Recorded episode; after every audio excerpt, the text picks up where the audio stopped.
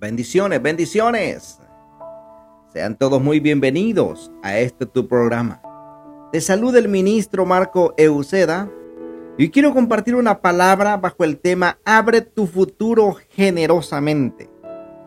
Dice el libro de Proverbios capítulo 11, verso 24. Hay quienes reparten y les es añadido más, y hay quienes retienen más de lo que es justo y vienen a la pobreza. También el libro de Gálatas capítulo 6, verso 7 dice, No os engañéis, Dios no puede ser burlado. Todo lo que el hombre sembrare, eso también cosechará. Cuando nosotros damos, de acuerdo a la Biblia, lo que relaciona con la siembra, en el libro de Gálatas capítulo 6, verso 7, es que así como hay leyes que gobiernan los cultivos y las cosechas, también hay leyes que gobiernan la siembra de semillas financieras, sea en la salud, sea empresarial, sea espiritual y familiares. Hoy estableceremos algunos paralelos entre las leyes espirituales y naturales de siembra y cosecha. Dice la palabra en segunda de Corintios capítulo 9 verso 6. Cualquiera que siembra generosamente, también cosechará generosamente.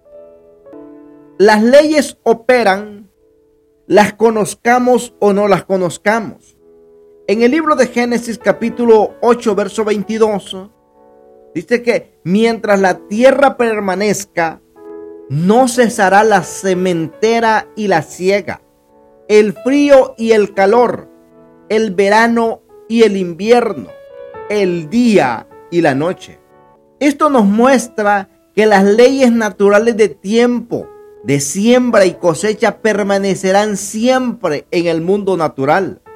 De igual manera, sembrar y cosechar, dar y recibir son leyes financieras que siempre gobernarán el mundo espiritual. La ignorancia de estas leyes será para nosotros una desventaja. Por eso la palabra dice en el libro de Oseas capítulo 4 verso 6, mi pueblo pereció por falta de conocimiento. Si usted no siembra nada, no cosechará nada. Si usted no siembra, por ejemplo, buenos hábitos para la salud, va a cosechar enfermedad, va a cosechar dolores, porque en la vida es siembra y cosecha. En esto es lo que se relaciona. En otro punto es la ley de la causa y el efecto. Hago esto y tengo como resultado esto otro. Esto suena tan obvio que no merece la pena ni, ni aún mencionarlo. Si usted no ha sembrado semillas, no ha sido generoso en el reino de Dios, entonces es un árbol sin fruto. Hay cristianos que no han dado, por ejemplo, su tiempo, no han querido ser de bendición a otros, por ejemplo, en servir a otros. No estamos hablando eh, económicamente. Por ejemplo, orar por otros. Rogar en oración a Dios a favor de otros. Profetizarle a otros. Pero si suplican y exigen obtener una cosecha espiritual y económica. Pero si usted no ha sembrado ni siquiera una semilla, no hay cosecha en lo natural ni en lo espiritual. Para ver un árbol frondoso con frutos es porque se sembró una semilla de antelación y se esperó el tiempo para que germinara y diera sus frutos. Siembre semillas con conocimiento.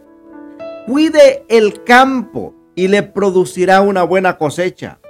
Si usted desea una buena cosecha en su vida, en su familia, cosechar buenos hijos, cosechar un buen matrimonio, una buena salud, buenas relaciones, cuídela y riéguela con, con buenas acciones. Restaure su vida de fe siembre y cambie sus actitudes mezquinas. Llegará el momento en que verá que Dios es fiel y tendrá cosecha abundante. No porque sea muy bueno, Dios le dará cosechas ilimitadas, sino por lo que sembró. No desmaye, siga sembrando que a su tiempo cosechará lo que sembró.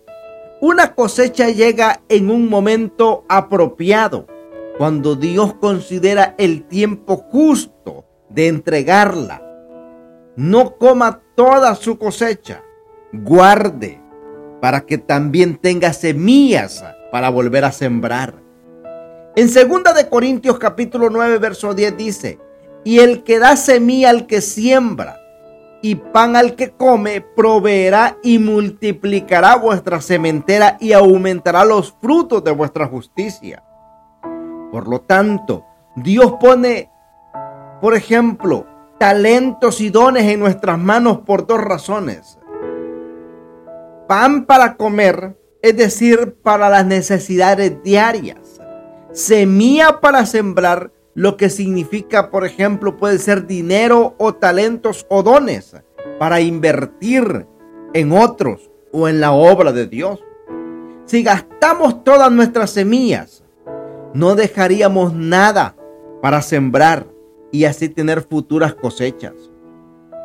Cuando usted cosecha financieramente, asegúrese de volver a sembrar y a dar, porque es muy importante hacerlo sin demora. No espere tener hambre para sembrar. Si usted quisiera un pastel de manzanas el domingo en la noche, no sembraría una semilla de manzana el domingo en la mañana.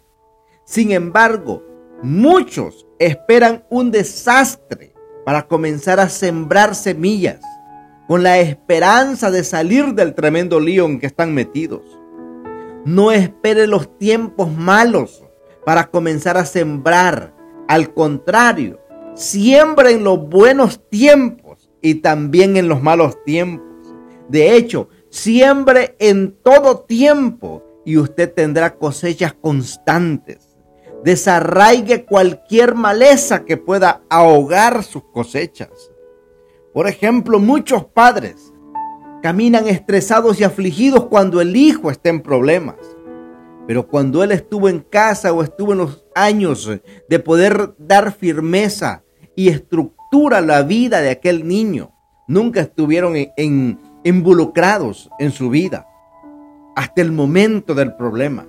Y eso lo podemos pasar en todas las áreas, sea en la salud, nos preocupamos por ella cuando estamos eh, enfermos. Pero ¿por qué no hicimos ejercicio antes? ¿Por qué no comimos saludable antes? Lo mismo en el matrimonio.